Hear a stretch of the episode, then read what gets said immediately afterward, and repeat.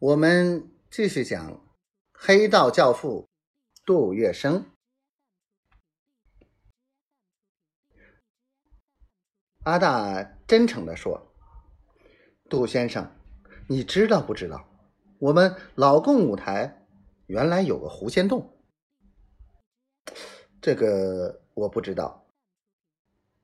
老共舞台如此的好生意，都是靠着狐仙好法力呀。”，啊真有这事？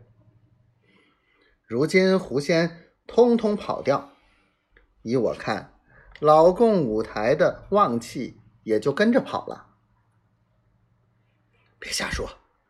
杜月笙拦住他：“信不信由你，杜先生。”阿大叹了口气，忽然又想起来了，问：“刚才？”请来听戏的贵客是哪一位？你听了可要吓坏的。杜月笙回答他，谁知引起了阿大更大的好奇心，不住的追问。杜月笙奈何不了他，附在阿大的耳边，悄声的告诉他：来者正是大总统黎元洪和他的如夫人。这下糟了！不曾想到，白发苍苍的阿大竟会跌足叹息。他十分怅惘地说：“大总统是天上的星宿啊，星宿怎么可以随便到什么地方去呢？难怪黎大总统一来，我们供的狐仙就要赶紧逃跑，而他们这么跑掉，杜先生。”你看嘛，老共舞台的生意一定不灵了。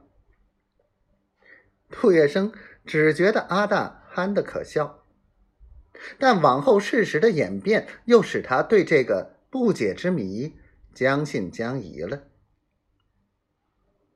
黎元洪在杜月笙的杜美路住宅驻避了三个月，然后乘轮北返，行前曾向杜月笙再三致谢。